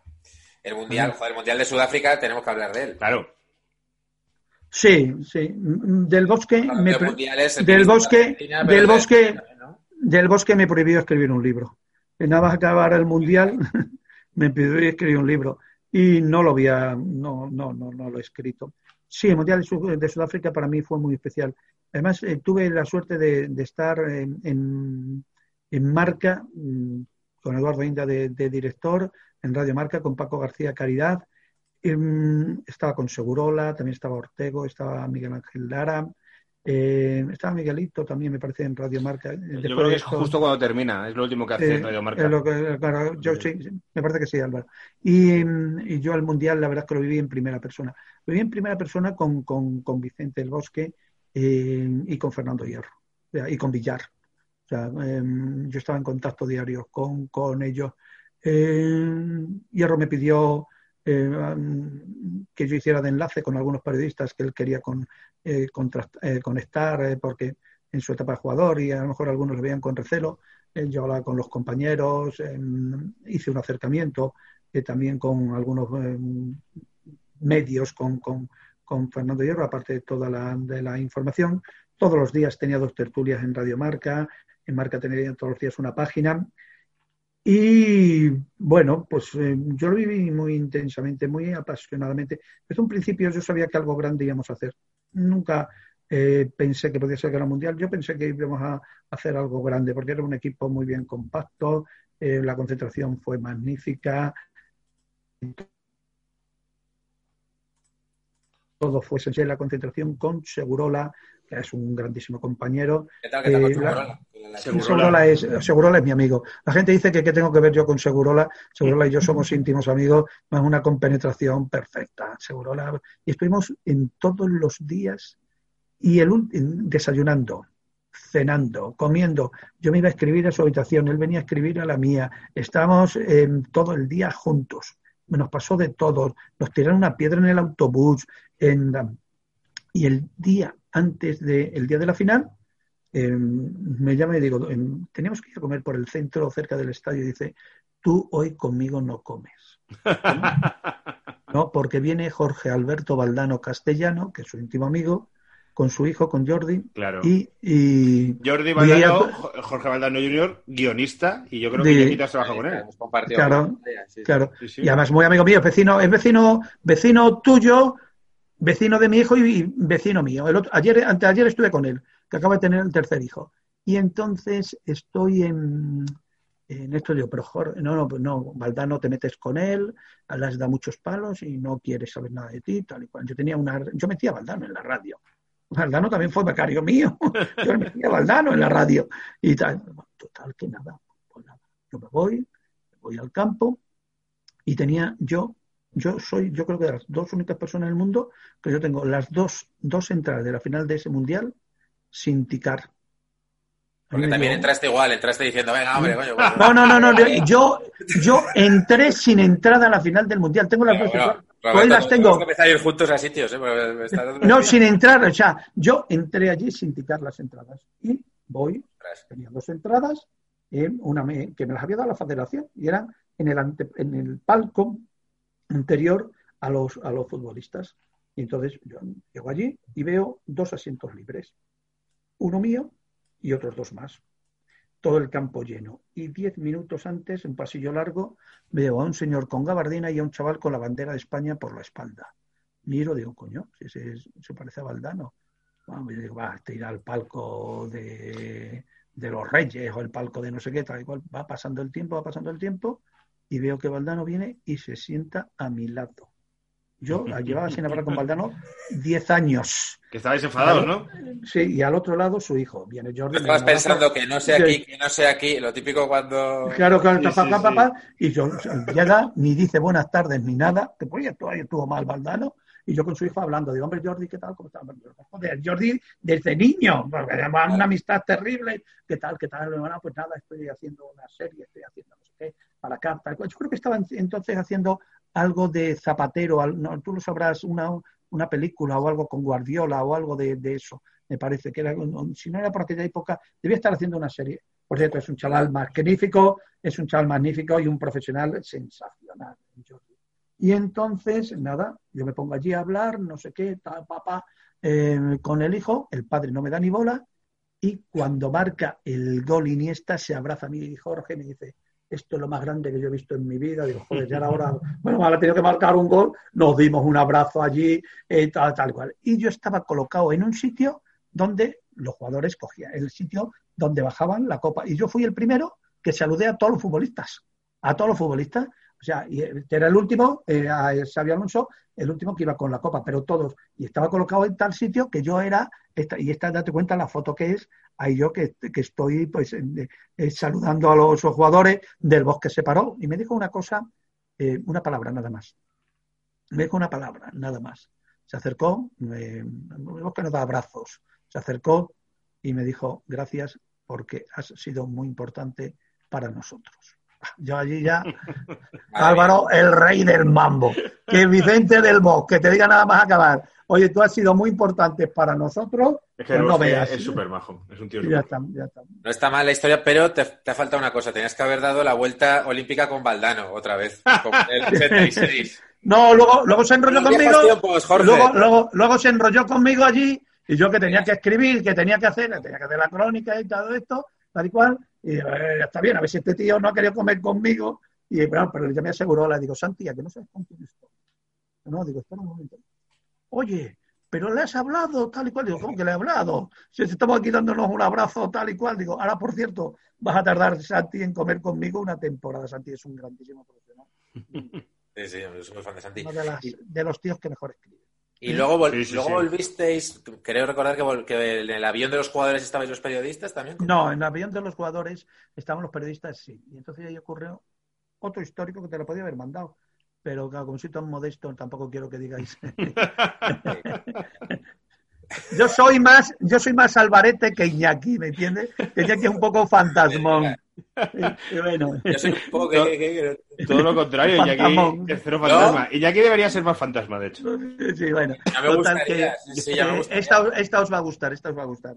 Eh, Villar, Ángel Varela, un gran amigo mío, para mí ha sido un grandísimo presidente del fútbol español. Yo le hago una entrevista con Miguel Ángel Lara y Ortego unos días antes de la final y al acabar, tal y cual me quedo ahí hablando, contando cosas y me dice, vamos a ganar el Mundial. Digo, ¿ah, sí? Oh, pues Digo, lo voy a publicar. Dice, no, no lo publiques, públicalo el día que lo ganemos. Que yo te he dicho, vale. Y le digo, bueno, pues si ganas el Mundial, la Copa en marca al día siguiente a las 10 de la mañana. Y ya está. Y ahí quedó la cosa. Volviendo en el avión, viene Antonio Bustillo, que es el gerente de la selección, y me dice, em, Santi y Roberto, ¿podéis venir a, a Business eh, que quiere hablar con vosotros Ángel María Villar. Digo, joder, digo, pues, qué bien, vamos a aprovechar aquí para hacer una entrevista. Pasamos allí, todos los jugadores allí, papá, todos, todos. Los únicos que pasamos allí fuimos nosotros. Y llega y me dice Villar, ¿a qué hora hay que estar mañana en marca? Yo, perdón, sí, sí, yo te dije, digo, ah, pero sí, yo, ojo, digo, es verdad. Digo, pues a las 10 de la mañana. Y ya está, callado. Ah, llamo a, a, Inda y le digo, Eduardo, eh, mañana que no se entere nadie. Nadie, nadie, nadie. A las 8 de la mañana me llama del bosque y me dice, ¿dónde estás? Digo, en casa, te paso a recoger y vamos juntos porque no quiero juntos. Me llama Villar y dice, oye, os espero a las 9 en punto, desayunando en, cerca de la calle Velázquez. Vale, vale, vale, soy del bosque. Llamo allá a las 9 de la mañana y dice Villar, oye, por cierto, ¿la copa dónde está? ¿Cómo? ¿Que la copa dónde está? Oh, no, no, y dice el bosque, no, yo creía que la tenías tú, presidente. No, no, no, no, la copa, no, no, no, no. Tal cual, total, que nadie sabía dónde está la copa, tal cual. Y vamos para a esto, y según llegamos allí, vemos a la puerta a Antonio Bustillo. Antonio, ¿dónde estás? Y la copa dice, la tengo yo que ha dormido conmigo en mi casa. Joder, qué tranquilidad. Entramos, no lo sabía nadie y a los 10 minutos, si no había 2.000 personas en el hall de unidad editorial, fue, yo te digo una cosa, yo he visto celebraciones de eh, Copas de Europa, de ligas, de Copa del Rey, de medallas olímpicas, de mundiales, tal y cual. La cara de satisfacción que tenía la gente de unidad editorial, de marca del mundo, de yo dona, tal y cual, eso es impagable. O sea, impagable. Además, yo llevaba la copa, el que llevaba la copa era yo. yo todas las fotos, yo soy portada al día siguiente en el mundo del bosque y yo con la copa. El que llevaba la copa parecía que el que había ganado la copa era yo. Y además la gente me, felicitaba a mí. Enhorabuena, Roberto, enhorabuena. No, nada, nada, gracias, gracias. Te lo cuenta. Esta, pero esta es una foto muy bonita. Qué guay. Vamos. ¿Os estáis aburriendo o qué? No, no, no, no, que va, que va. ¿Cómo nos vamos a aburrir? Nos queda, nos queda alguna, ¿no? os falta decir, os falta decir que es el mejor que ha pasado por aquí. Es que no hace falta ni que decirlo, Roberto. Que por aquí han pasado ya 60 invitados, así, ¿eh? Estamos... No, pero eh, no seas cicatero en el elogio. Alvarito, ¿eh? No seas cicatero. la, última foto que tenemos nos la tienes que explicar. Es una foto que no hemos entendido. A ver, Iñaki, dale. esta foto... Bueno, esta es una foto impresionante. Para, que la gente que está escuchando es... Esto es una un foto... señor corriendo... No, un señor corriendo a caballo... Claro, esto demuestra lo, indocumentado que eres. no, sé, no sé, qué es esto. Y lo inculto, y lo inculto. ¿Es una carrera entre un runner y un, jockey? No, el jockey se llama eh, César Alonso, es hermano de Marcos Alonso, un jockey de carreras de caballos. Ajá, y el, el, atleta es probablemente uno de los mejores atletas españoles de todos los tiempos, que se llaman José Luis González. Ah, Reforma, sí, ahora, ahora, ahora, y hasta ahora, no te lo he dicho yo, no tenías ni puñetera Como narrador, no me gustan, no me gustan, no, me gustan, no me gustan, no me gustan los listos, ¿eh? o sea, no me gustan. Y entonces, esta foto es eh, una foto que mm, me la pidió, me la pidió que le hiciéramos Diego Armando Maradona. Joder.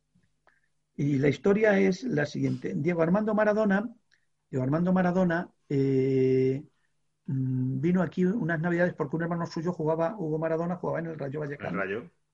Y pasó aquí unas navidades. Y Hugo, que era amigo mío, yo tal igual. Y él em, me dijo, dice, me ha dicho Diego que ha visto una foto en una revista americana, una revista que es un jockey corriendo con un atleta y entonces, eh, ¿qué le gustaría eh, eh, en la foto? Total, que a mí me quedé me Y un día, estando con Marcos Alonso, le digo, joder, me ha pedido esto, que éramos amigos de Diego. Dice, me lo ha dicho a mí dos veces, tal y cual. Digo, ¿y cómo lo podemos hacer? Dice, mi hermano es jockey, tiene un caballo puro ganando todas las carreras, no hace, hace falta el atleta. Y entonces, el mejor atleta español que había en aquel Luis González, le llamamos Luis González, hacemos esto. Y claro, ¿cuál es el problema? Que el caballo cuando cogía la punta de velocidad, pues te puedes imaginar que no la recta de tribuna. Entonces había que cogerle a contramano para que el caballo fuera más, más suave. José Luis González corriendo y buscar el momento. El fotógrafo es Pablo López, magnífico fotógrafo de interview, y la foto. La foto la tuvo en su casa, colgada en la pared durante mucho tiempo, de Armando Maradona. Y, mm, y César Alonso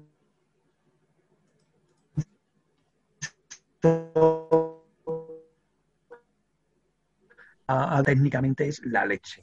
La idea fue de Armando Maradona, eh, la hice también con, como no, con Fernando Soria, eh, pero el que estuvo en la, fotografía, en la sesión, fui allí a las 7 de la mañana, la, la hicimos a las 9, porque teníamos que tener al caballo cansado, porque, porque si el caballo estaba en la punta de velocidad, pues aquello pasaba como una salvación. Ay, lo despertasteis antes.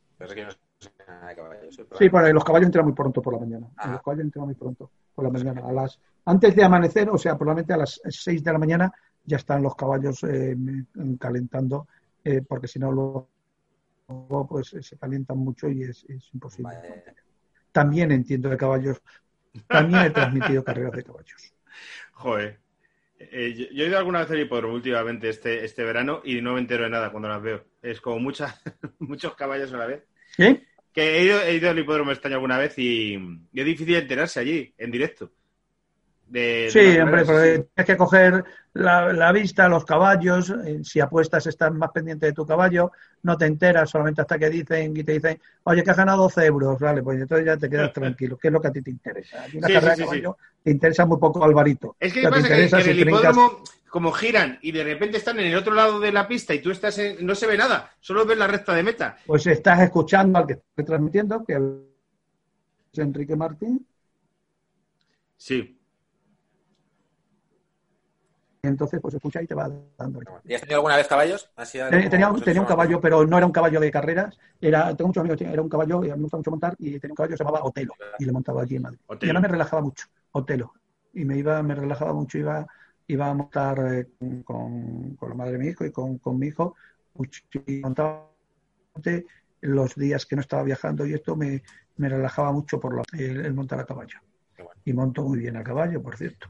Tu hijo que es periodista, por cierto periodista, un grandísimo periodista, tiene dos premios, tres premios del que me siento muy orgulloso. El premio Concha García Campoy, que es un premio muy importante. Eh, eh, el premio del Ministerio de Defensa por unos reportajes que hizo en los buques de guerra, en los helicópteros eh, españoles, muy buen reportero. Y luego otra distinción de de la muerte súbita en el deporte en el Comité Olímpico Español. Un buen, buen muy buen, muy buen periodista. No, te metes mucho con él, que es un poco lo típico de los padres de no, así no se hace, tal. No, todo lo contrario, todo lo contrario, todo lo contrario, todo lo contrario. Eh, para mí, mi hijo, eh, yo además eh, mm, mm, le digo las cosas que tengo que decir muy poquitas. O sea, yo creo que él lo sabe hacer muy bien. Si, hay, si veo algo que no me gusta o que tal cual, siempre digo lo siguiente, yo lo hubiera hecho de esta manera. ¿Pero él hace periodismo deportivo? Él hace, no, él empezó con periodismo deportivo y no, porque claro, llamaba a los sitios y los que eran muy amigos le cogían el teléfono y los que no eran amigos no le pasaban la factura. él empezó en Radio Marca, que le vino muy bien. Él estuvo en interview haciendo también una temporada de deportes. Él hace en un programa que se llama Conciencia, que es muy bueno, que está muy premiado en Telemadrid. Y hace también eh, información eh, de sucesos, de tribunales, de política. En, en, Telemadrid es muy buen reportero, es muy buen periodista. Mi hijo es muy buen, estudió en Italia, estudió en, bueno, en España, hizo el Erasmus en, en, Roma, en la Universidad de Roma y es un muy buen periodista. Mi hijo es muy, muy buen periodista. Muy bueno. Muy bien, muy bien. Qué bonito. Hoy he leído que, que, la primera vez que hizo una crónica Susana Guas, su padre lo que le dijo fue no eres tan gilipollas como yo pensaba. No, yo, fíjate, no, mi hijo, lo cuenta Susana Aguas de una forma muy divertida, que esa fue su razón. Un saludo a Susana y a Tomás, dos grandes, una gran compañera y un gran compañero. Yo a mi hijo no, mi hijo, él eligió periodismo. Yo lo único que le dije cuando tenía el primer año, le metí en, bueno, en Radio Marca los viernes desde las 6 de la tarde a las 12 de la noche, los sábados desde las 6 de la tarde a las 12 de la noche y los domingos desde las 6 de la tarde a las 12 de la noche, para que aprendiera, escuchara y viera cómo se hacía un periódico y una radio. Y al acabar el año me dijo, papá, yo creo que ya me merezco los fines de semana libres porque se había tirado todos sus amigos de cachondeo. Digo, pues eh, ya tendrás tiempo de, de, esto y además le ha venido muy bien. Es un chaval magnífico, un buen profesional y además yo me siento eh, muy orgulloso, muy orgulloso de él. Muy bien, muy bien, muy bien. Oye, que yo iba a preguntarte que se me olvidaba, que con esto que hablabas de la foto de, Maradona y tal, si sabes algo de cómo está ahora mismo. No, escuché anoche en, en, con De la Morena a Carlos Ares y un periodista que entró en Estudio Estadio eh, con, con, Lorena y con Rivero y que le iban a operar, me parece que la han, que la han operado. Mm, yo la última vez que estuve con, con que me encontré en Maradona, me lo encontré aquí en Madrid, eh, la verdad es que ya estaba en su entorno, eh, ya no dejaba prácticamente saludar y me, eh, ayer me llamó en Villarejo y me dije, ¿te acuerdas? El, Luis, Villarejo. Luis Villarejo, no Villarejo. No, Luis, Luis, Luis, Villarejo. Fue mi jefe, fue mi jefe. Lo tenemos que traer a paquetes Luis Villarejo. Hombre, pero Luis, Luis es un crack. Porque es un tío de los enciclopedias de fútbol. a mí me gustaría ser de mayor eh, Luis Villarejo. Como persona y como jefe De deportes y entonces, eh, cuando era becario en, la agencia F, en Maradona estaba aquí en Madrid y yo me fui a un gimnasio donde Maradona estuvo aquí durante un mes entrenando antes de irse, después de estar en el Sevilla, y yo me llevaba allí todas las tardes a Luis Villarejo. Y a Luis Villarejo se quedaba alucinado que nada más acabar Maradona se ponía ya a hablar conmigo y un día le digo yo, oye Diego, que tengo que hacerte una entrevista y me dice, eh, no puedo hablar, no me deja hacer entrevista. Dice, pero lo que yo no entiendo es cómo llevamos aquí una semana y todos los días estoy pensando yo, por Roberto, ¿no quiere una entrevista? Digo, sí, porque una entrevista. Y digo, ¿y cuándo la vamos a hacer? Dice, ahora mismo, tú no te preocupes, tú eres amigo mío y para adelante con la entrevista. Y le hicimos, y Villarejo me lo recuerda mucho. Me lo recuerda mucho. Un gran periodista, ¿eh? Sí, sí, un, modelo y un. No, no se me había ocurrido, pero lo vamos a, bueno, lo voy a proponer. Además, debe, a veces hablamos porque debe tener, eh, tenerme en el móvil a mí y a otro Álvaro, y a veces me llama, oye, eh, que no, Luis, soy Álvaro Velasco, que, ah, bueno, ¿qué tal? Hace dos años que no hablamos, bien, bien, bien, hasta luego. Y llama al Álvaro con el que quería hablar. Que, mm, bueno, que estamos... Tenemos que terminar. Yo tengo una última pregunta. una última pregunta. Roberto que es, eh, hemos visto que has hecho de todo, reportero, todas las radios, toda la prensa, de todo. ¿Se te ha quedado algo mm, que digas, me habría gustado, aparte de salir en un podcast con dos parenquitas? no, no, no, no, no. Eh, hay algo que digas, pues me habría gustado, me habría gustado. Me he hecho mucho, muy, muy, muy feliz. Y lo que más me gusta es que cada día me levanto con la ilusión tremenda, eh, como si fuera la primera vez. Yo creo que lo más importante para los periodistas, y esto es, si me permitís un consejo, la información la tiene todo el mundo aquí hacen falta dos cosas. Eh, es más importante el conocimiento que la titulación. Y lo que es más importante es el conocimiento, la experiencia y la ilusión y la emoción con la que se hacen las cosas. Yo cada cosa que hago, sea larga, sea corta, eh, sea que aparentemente puede ser más relevante más o menos relevante, eh, como por ejemplo, mm, para mí estar con vosotros ha supuesto prepararme las cosas, orientarme, y para mí es probablemente una cosa mm, que le doy un valor tremendo. Que hayáis tenido el detalle de, dedicarme a mí un tiempo, de preocuparos por mí, para mí eso es importante. Os recomiendo leer mucho, ver mucho la tele, dejaros de tantas series, eh, dejaros de tantas series, escuchar mucho la radio, escuchar a la gente con experiencia. Luego tenéis la oportunidad de hacer lo que queráis. Pero lo que es más importante de todo es la emoción y la ilusión con la que pongáis a las cosas. Con esa ilusión y esa emoción os vais a encontrar muy satisfechos y a la vez muy realizados. Muy bien, muy bien, muy bonito. muchas gracias y muchas gracias por compartir tu ilusión porque lo hemos notado, ¿eh? que, te, que, te has dedicado, que te has preparado, que vamos. Ahora te digo una cosa. Eh, te digo una cosa, eh, Álvaro cuando le den a Iñaki un programa, tú ya verás cómo llamará algo, algún panenquito, algún, panenquita, algún panenquita por ahí, jovencito. No, Roberto, no, es que esto no, esto no, él ya tirará. pues si yo tengo programa, yo no, ¿para qué me la Tiene uno en el que, en el que trabaja Risto, el es el programa de Iñaki el que trabaja Risto. No, pero es tu programa, sí, tiene ayuda. Eh, Iñaki, muchas gracias, tío.